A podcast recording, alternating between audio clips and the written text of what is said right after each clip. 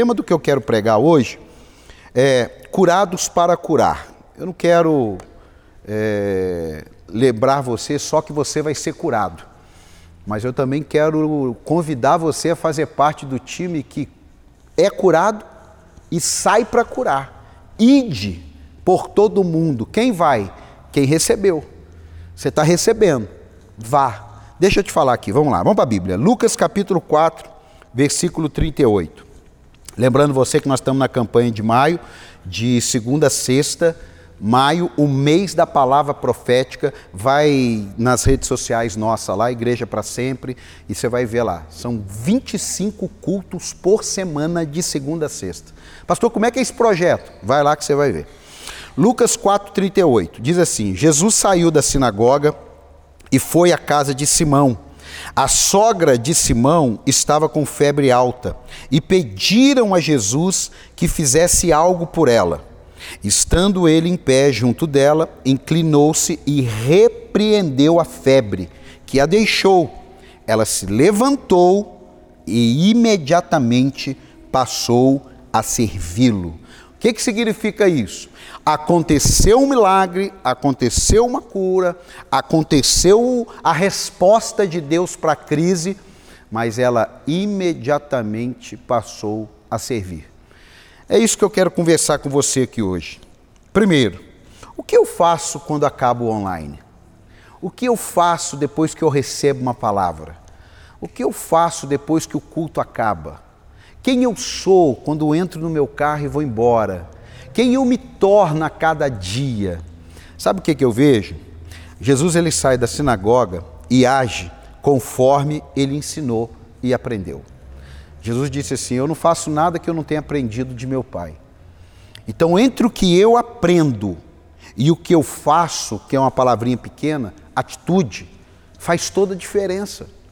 Entre que você recebe na escola, na faculdade, no seu trabalho e você faz, faz toda a diferença. Entre o que você recebe da parte de Deus para que você faça, até você fazer, faz toda a diferença. Jesus ele disse assim: Não sejais apenas ouvintes, mas praticantes. O IBGE, o IBGE já colocou lá: você é evangélico? Sim. Praticante ou não praticante? Será que não é para a gente pensar? Isaías 29, 13 diz assim: O Senhor diz: Esse povo se aproxima de mim com a boca e me honra com os lábios, mas o seu coração está longe de mim. A adoração que me prestam é feita só de regras ensinadas por homens. Presta atenção, muitas vezes a adoração feita por nós é de regras ensinada por homens, mas não é o que sai da nossa boca que move Deus. Elogio move a gente, porque sai da boca. Agora, o que Deus quer é aquilo que sai do meu coração. Não adianta eu falar bonito e agir feio. Não adianta eu falar bonito e agir de maneira contrária. Pense nisso. Quem que é um político falando o que vai fazer e depois não faz? Quem que é um pastor pregando e não está vivendo? Quem que é um pai e uma mãe ensinando que não é exemplo? Vamos acordar, gente. Eu aprendi com um pastor que aonde a regra é forte, o amor é fraco. E onde o amor é forte, a regra é fraca. É um divisor de águas isso entre o que eu sou ao sair da casa de Deus e quem eu sou na casa de Deus. Quem eu sou diante da minha atividade eclesiástica e quem eu sou diante da minha atividade lá fora. Eu fui curado, eu preciso curar. Eu recebi, eu preciso dar. Senão nós vamos viver num evangelho que eu, eu escrevi aqui, ó, 1 Coríntios, escrevi não, né? Está na Bíblia. 1 Coríntios 10, 31 diz assim: Assim quer vocês comam, quer vocês bebam, isso aqui é fácil. Quer façais qualquer outra coisa, façam tudo para a glória de Deus. Para aí? Não. Porque a gente só leu 31, olha o 32. Não se tornem motivo de tropeço, nem para judeus, nem para gregos, nem para a igreja de Deus.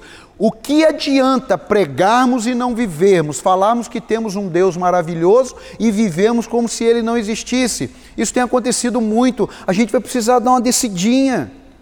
A gente vai precisar ouvir que vamos vencer, vamos romper e vamos conquistar, mas a gente vai precisar também ouvir: opa, peraí, quer comais, quer bebais, quer façais qualquer outra coisa, fazer para a glória de Deus. É meio que literalmente tentar viver uma vida dupla. Não funciona. Ainda mais numa época que Deus está peneirando, irmão. Deus está afinando o negócio. Ó, podemos repetir, podemos repelir pessoas a Cristo por vivermos como se ele não existisse. Estamos dizendo que somos dele, mas vivemos como se ele não existisse. Agimos como se ele não existisse. Falamos, Deus está em todo lugar, Deus habita em mim, e muitas vezes nossa vida, amado, evangelho não foi escrito por Deus para te dar dinheiro, para me dar dinheiro, para fazer prédio isso é consequência. Para ser profissão, ser, sua profissão ser médico, isso é consequência. Sua profissão é contador, isso é consequência. O Evangelho foi para que não perecemos numa eternidade sem Deus. Esse é o alvo. Jesus não morreu na cruz para eu ter meu carro. É, é, é, claro, testemunho, Jesus abençoa, mas tem gente que fala: ah, Jesus, eu pedi um carro e ele me deu. Ok, mas você mudou de vida? Não, porque se ele te deu um carro, você não mudou de vida, não tem alguma coisa errada? Não, não vamos pensar. Ai, eu, eu orei, falei com Deus, pedi um emprego. Ok, como é que está seu casamento? É meio confrontativo isso, mas hoje, irmão, é para quem tem comunhão. É para quem tem comunhão. Não é para quem eu quero participar da ceia, é para aquele que tem comunhão. Ô pastor, mas então eu estou enrolado, não vou participar. Não, se arrependa peça perdão a Deus, comece uma nova história. Jesus Cristo ele disse assim: quem não comer da minha carne, quem não beber do meu sangue, não tem parte comigo. Se você não tem parte com Ele, você não participa. Se você tem parte com Ele, participe. Pastor, e eu que não tenho, quero ter. Participe, entregue sua vida a Cristo. Comece uma nova história, receba o Espírito Santo. Pastor, só isso? Mais ainda que você quer? Esse é o problema nosso. A gente está tentando complicar o Evangelho para parecer que dá certo, amado. Jesus é simples, Jesus é puro, Jesus é equilibrado, Jesus não inventou nada, Jesus não deixou uma regra de nada, ele deixou um estilo de vida, mas regra, regra, não, amado. Aonde a regra é fraca, o amor é forte, mas aonde a regra é forte, o amor é fraco. Eu não tenho um livro de leis com a minha mulher. Nós temos amor. Então não preciso. Agora, juiz tem livro de leis, porque não tem amor. É lei. Amado, quem vive na lei não vai entender muito o amor. Agora eu quero dizer para você, vou até molhar o bico. Quem vive numa graça, que vive do jeito que quer, e está tudo certo, porque Jesus é, é, é. Ó, cuidado, hein? Cuidado com essas vozes, hein? Não é, não, é, não é, ser retrógrado, não é ser fanático, não é ser arcaico, é ser bíblico. Ok? Mudou as ferramentas, mas o Evangelho continua o mesmo. Mudou a maneira de entregar, mas o Evangelho continua o mesmo. Deus continua sendo o mesmo ontem, hoje e eternamente. Posso ouvir um amém aí ou não? Aprenda a viver níveis de relacionamentos. Avalie suas intenções. Faça uma faxina na alma. Você já se perguntou se vive o seu propósito? Você foi curado?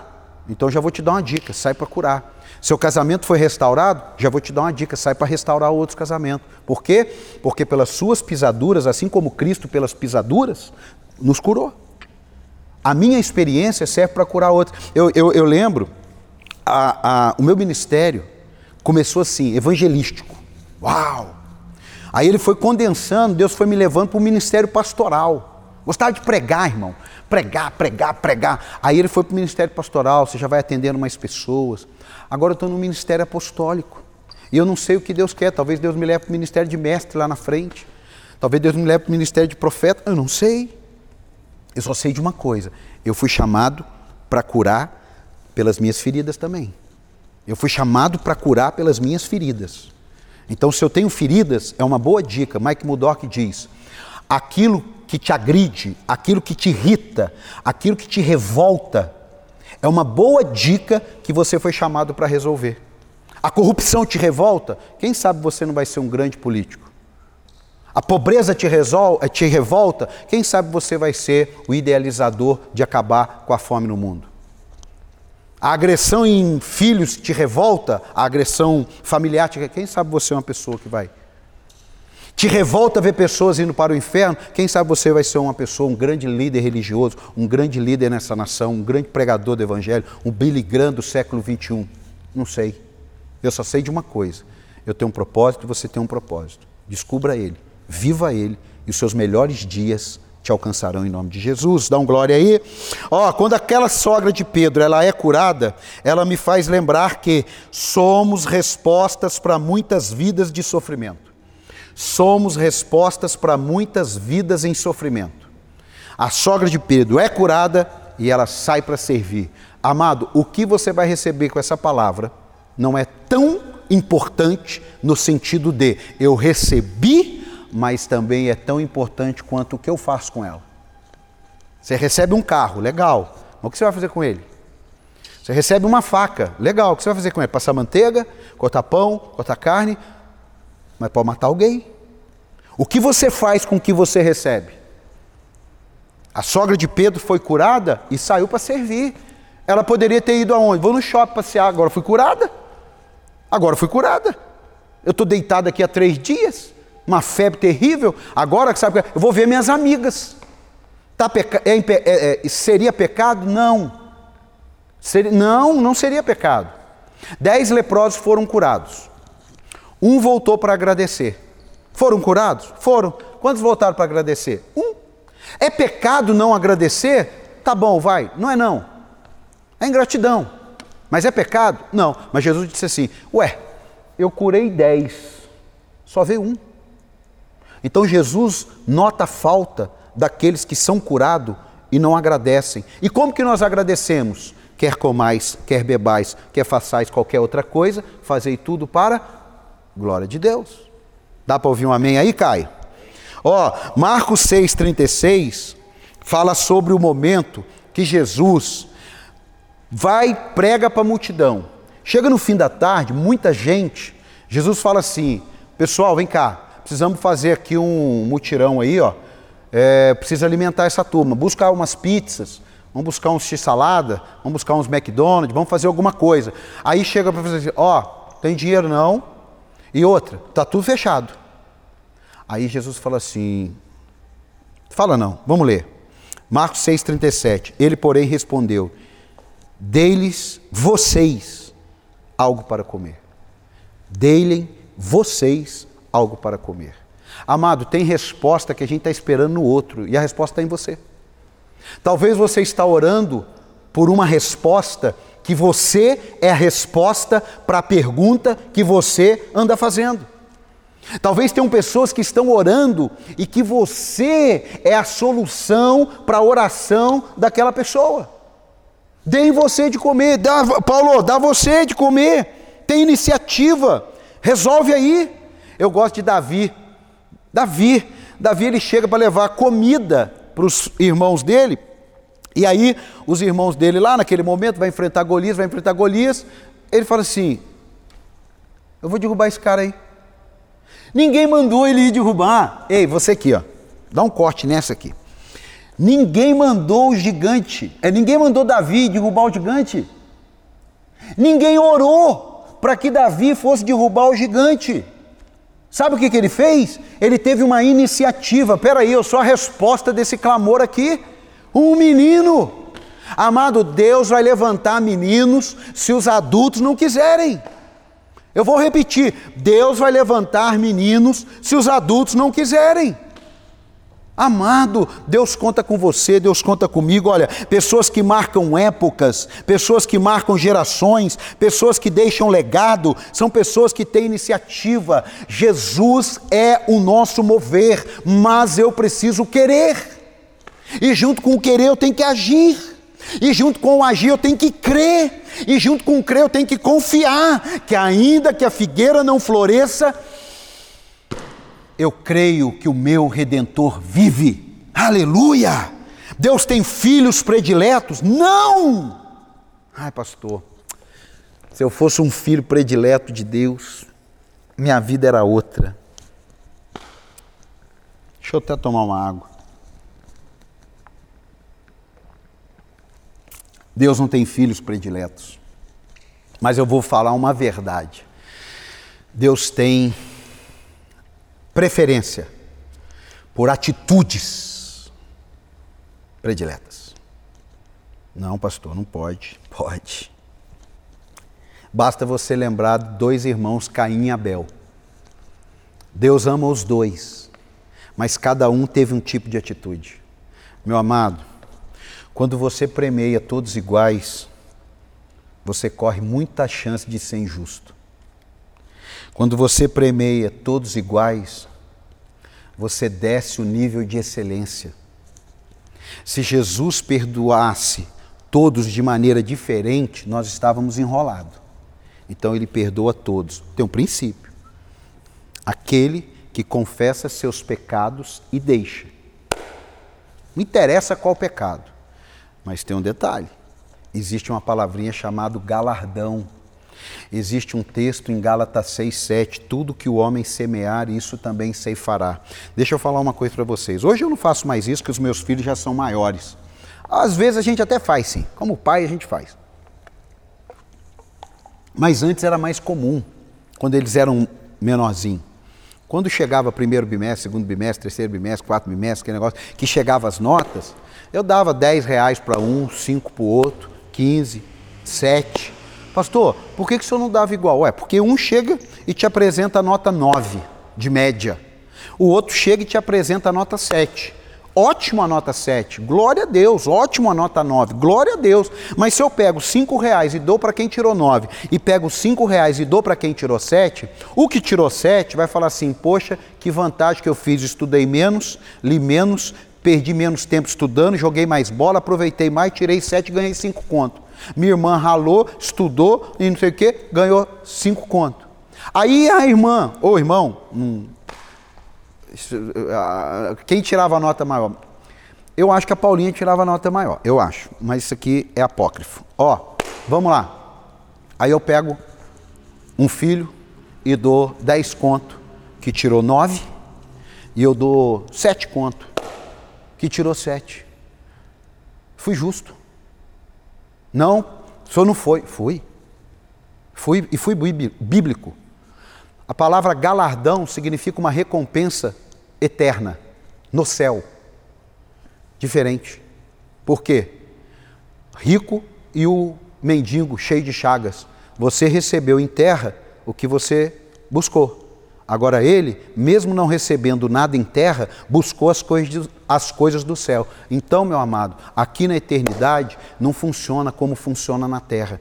Na terra, você recebe o que da terra fica na terra. No céu, não é bem assim não. Você pode receber muito na terra, mas se você não fizer muito pelo reino, não vai receber igual não. Não estou falando de salvação, estou falando de galardão. Estou falando de Gálatas 6,7. Tudo que o homem semear, isso também se fará. Quem sabe a sua vida não rompe por causa disso. Vamos para a Bíblia aqui, ó. Não basta apenas ter também iniciativas.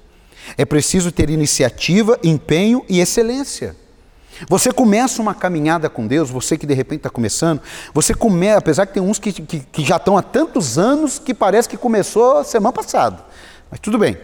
Ah, você começa uma caminhada com Deus e na caminhada, na jornada, no processo, você vai se aperfeiçoando. Você vai limpando aqui, você vai cuidando ali, você vai mudando aqui e você vai caminhando. Agora, você caminhar com Deus e achar que vai ser de qualquer jeito, que você não precisa mudar em nada, que aí vai ser complicado. Aí vai ser complicado. Às vezes nós ficamos esperando que as pessoas façam aquilo que nós devemos fazer.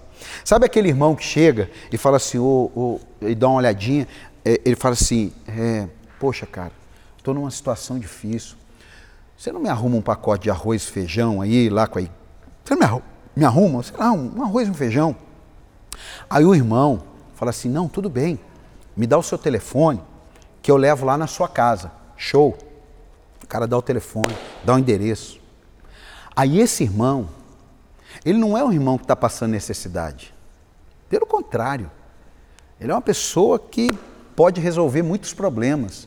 Ou ele é uma pessoa simples, mas que pode resolver esse problema. Sabe o que, é que ele faz? Vai lá na ação social da igreja depois e fala assim: olha, tem um irmão da nossa igreja que está precisando de um pacote de arroz, um pacote de feijão. Vocês não têm aí não?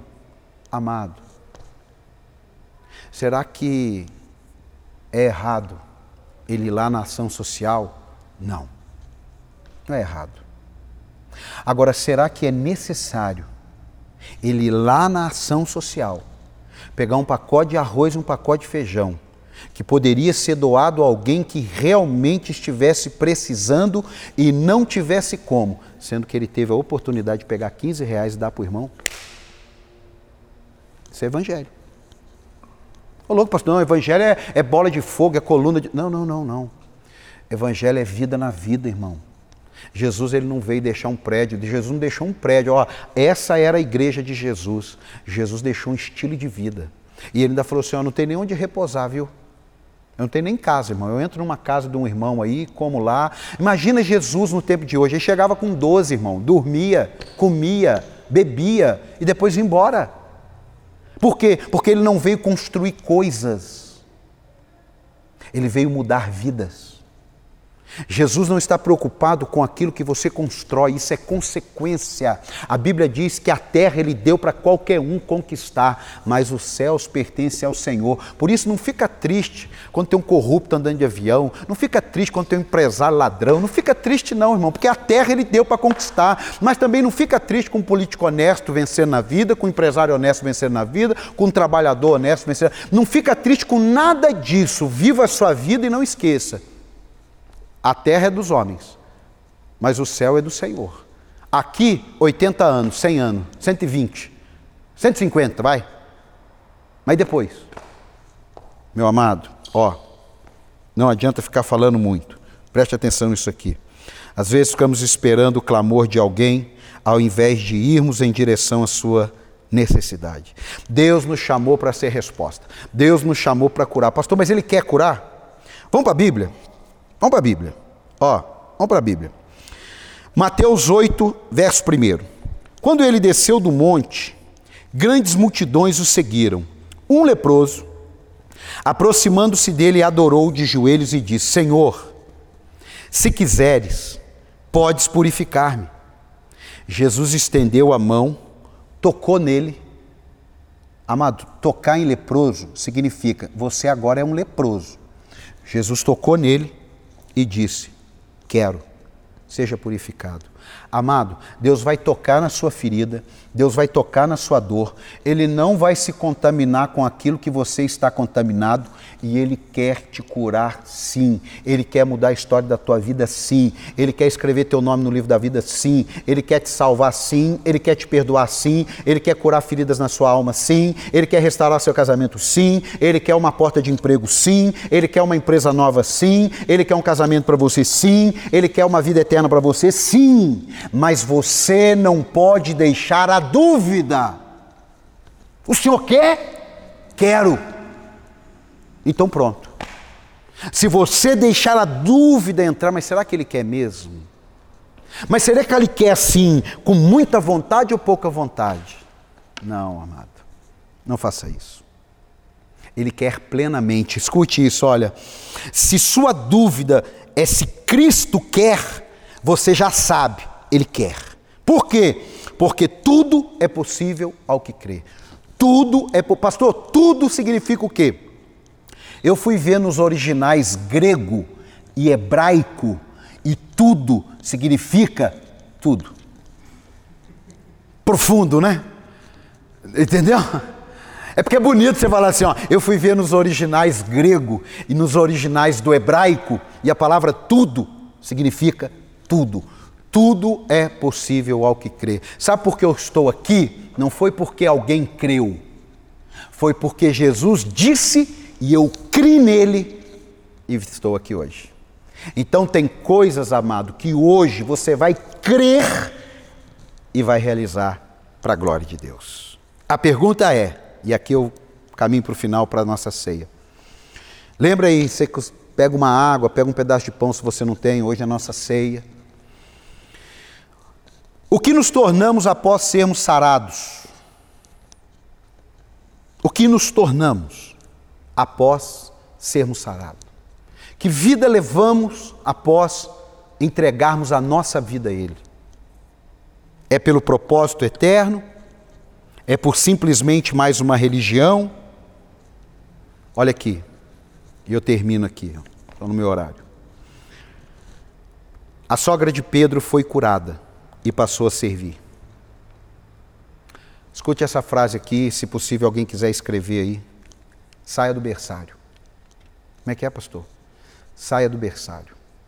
Nosso berçário fica aqui, ó. O berçário é para beber. Saia do berçário espiritual.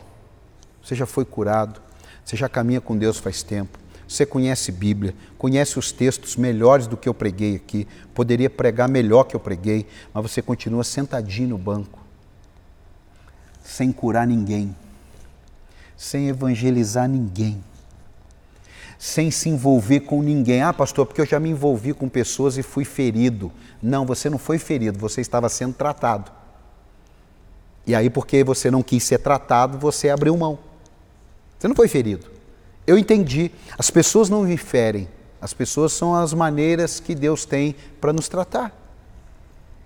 Você falta perdão, Ele sempre vai colocar alguém para te ofender, você praticar o perdão. Você é ganancioso, sempre vai colocar alguém para passar você para trás. Por quê? Para você aprender que a ganância não é tudo. Ah, não, eu gosto de mulher. Você sempre vai ser procurado por mulher, irmão. Você tem que entender que, peraí, peraí, eu não quero isso para a minha vida, não. Eu preciso mudar. Eu fui curado. Eu fui curado. Eu escrevi isso aqui para não esquecer. Ó. Deixe para novos convertidos o berçário. Deixe para novos convertidos. Está voltando o Brasil a andar, o mundo a andar? Volte a curar. Ah, pastor, é que eu fui muito maltratado, ok, você vai ser um excelente agora para tratar as pessoas.